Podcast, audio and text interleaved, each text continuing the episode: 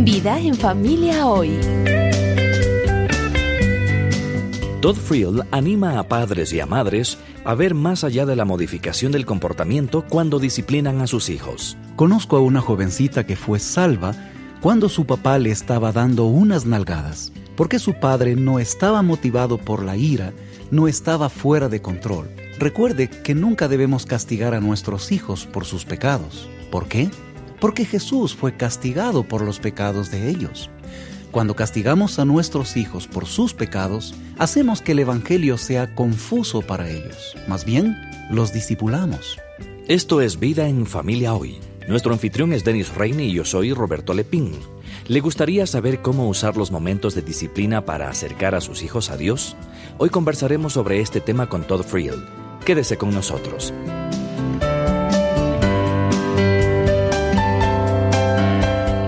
Bienvenida y bienvenido a Vida en Familia Hoy. Gracias por acompañarnos. Todd Friel nos acompaña en Vida en Familia Hoy.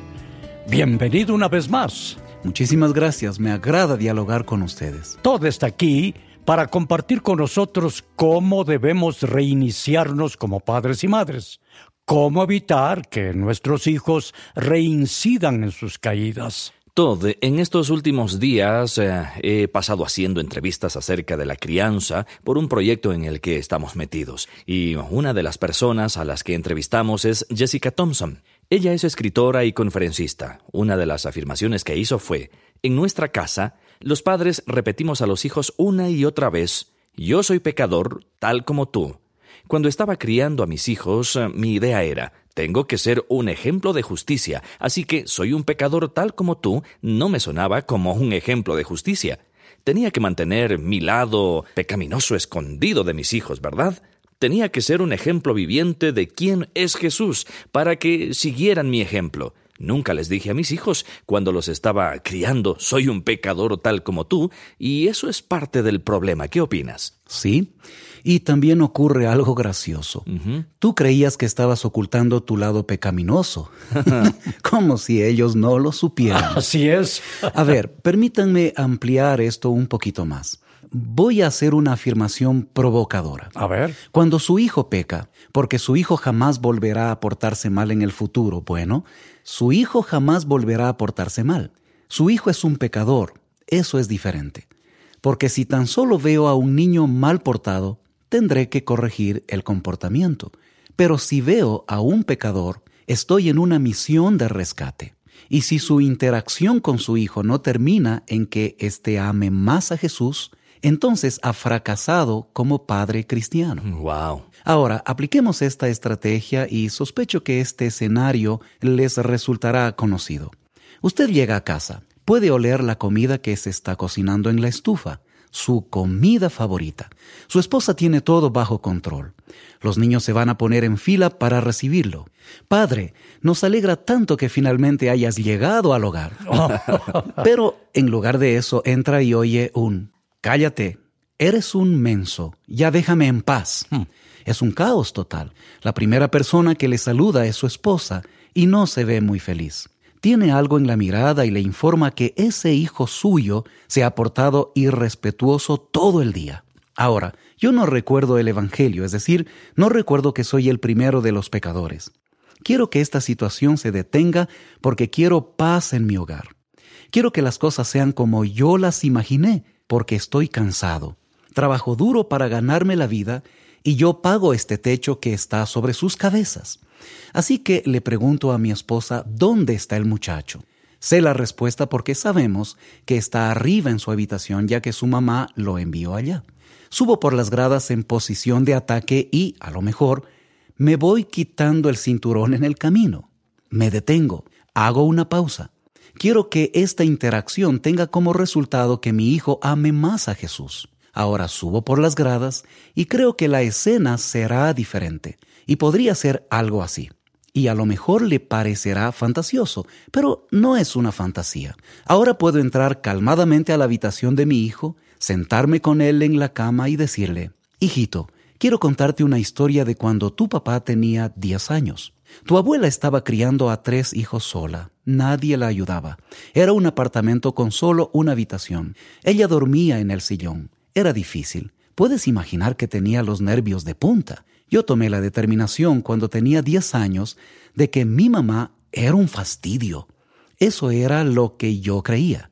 Un día ella me estaba hablando y yo le respondí, ¿por qué mejor no te callas? Te estoy contando esta historia porque entiendo que también le estuviste hablando así a tu mamá. Te estoy contando esto porque quiero que sepas que te entiendo. Yo lo he hecho. Y aquí, sentados en la cama, solo tenemos a dos pecadores que necesitan un Salvador. Entonces, ¿qué tal si oramos a ese Salvador y luego, cuando terminemos, vas a pedirle perdón a tu mamá? Ahora, esa es una interacción diferente. No se trata simplemente de tomar el control y de usar una voz más fuerte. Se trata de llevar el Evangelio. Se trata de demostrar que yo soy un pecador, tal como mi hijo. Vamos juntos a la cruz y luego tengo la esperanza de poder guiarlo para que haga lo correcto. Ese es el reinicio que necesitamos y es todo un reto recordarlo. Sí, definitivamente, Todd. Recuerdo que una vez llegué a la casa y debo haber estado de muy buen humor, porque anuncié en la familia ¿Quién quiere ir a tomar helados? Hmm. Dos personas se apuntaron y no voy a revelar los nombres, pero digamos que era un hijo y una hija. Uno de ellos decidió que no quería irse con la otra. Entonces, ¿qué le hizo? Comenzó a fastidiarla. Así que él pecó contra ella. Mi hija respondió y dijo, no voy a ir con ese malcriado. Entonces, ¿qué tenemos ahora aquí? Él peca contra ella. Ella peca en respuesta al pecado de su hermano. Entonces yo entro en la pelea y anuncio, bueno, entonces no voy con ninguno de los dos. Brillante, brillante. y nadie va a tomar helado, seguro. Así es. Ahora mi hija tiene una mirada de devastación en su rostro. Era una mirada que delataba un corazón roto. Ella me miró y me dijo, Qué buena crianza centrada en el Evangelio, papá. Oh. Ay, ay, ay. Ella tenía toda la razón. Les cuento que Dios me dio gracia en ese momento. Me permitió reivindicarme. Le dije, hijita, tienes toda la razón. Tu papi se equivocó y pequé contra ustedes. Lo siento mucho. Les aseguro que el rostro de mi hija brillaba como un girasol. Te amo, papi. No perdemos poder cuando nos humillamos. Nos parecemos más bien a Jesús. Y eso es muy atractivo. Bueno, hay algo que tú mencionas y es un concepto interesante porque no creo que haya escuchado antes que se compare a un padre con un buitre.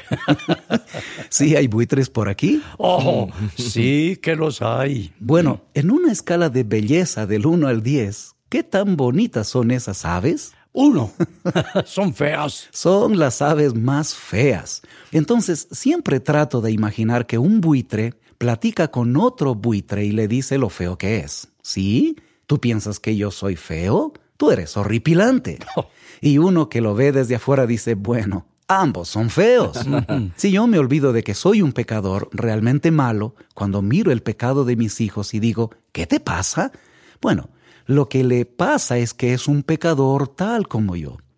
Pero cuando me olvido de que soy un buitre, me molesto, me siento superior, devuelvo pecado por pecado. acabas de llamar buitres a toda nuestra audiencia. No, no, no. Dije que somos peores que los buitres. Oh. Pero eso es el Evangelio. Somos tan malos que necesitamos que Dios muriera por nosotros. Y, a menos que oigamos los clavos de Jesús tintineando en nuestros bolsillos, lo olvidamos. Cuando usted recuerda que es un buitre, cuando alguien peca en su contra, hace una pausa y piensa, aunque esa persona sí pecó en contra mía, es solo una fracción de los pecados que he cometido en contra de mi Dios. Mis pecados le ofendieron, mis pecados fueron llenos de enojo, fueron egoístas, mis pecados mataron a Jesús. Esa perspectiva cambia mi corazón y me provee el recurso que necesito para perdonar de verdad. Esto es lo que les decimos a nuestros hijos. Vi que lo sientes, pero dilo de corazón. La transacción debe ser genuina.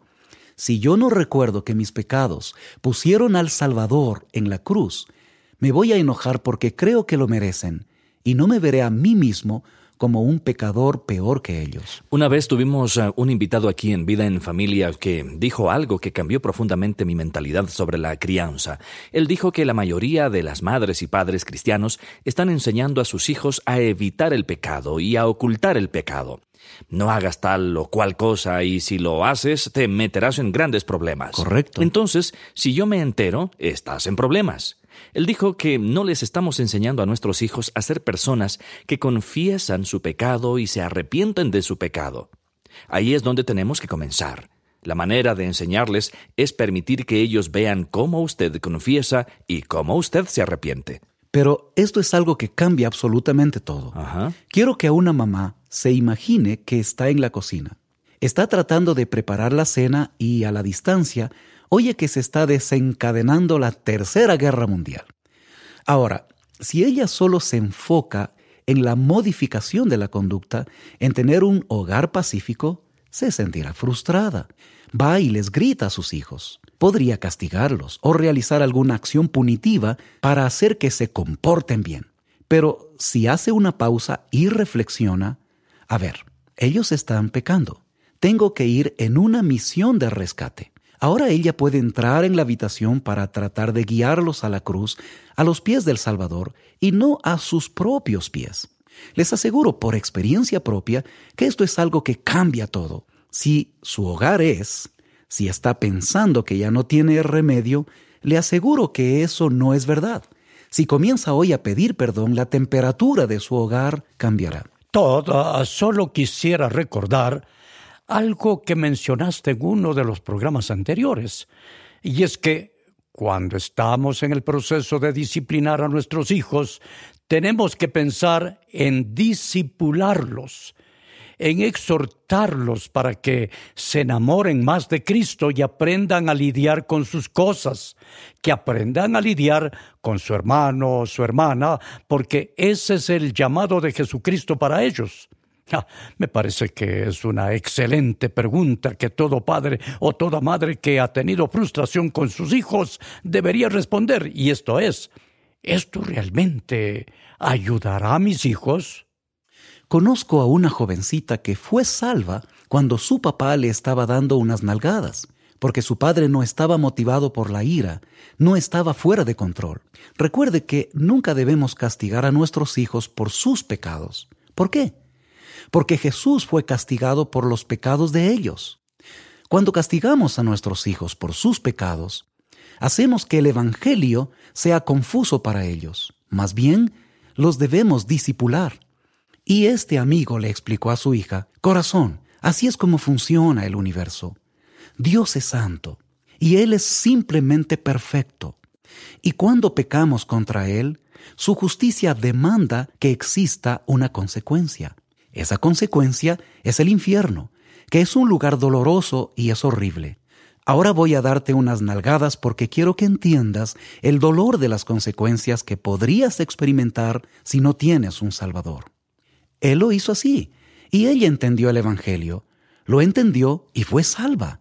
Y hasta el sol de hoy, ella cuenta que fueron unas nalgadas las que la llevaron a Jesús. Fueron unas nalgadas santas. Gracias, Todd.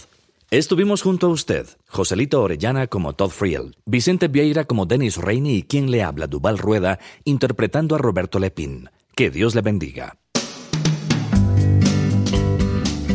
Acaba de escuchar Vida en Familia Hoy. Si desea oír programas anteriores, visite vidaenfamiliahoy.com. En nuestro sitio web también encontrará recursos útiles para su familia, un vínculo para nuestra página en Facebook y los medios para ponerse en contacto con nosotros. Vida en Familia es un ministerio de la Cruzada Estudiantil para Cristo.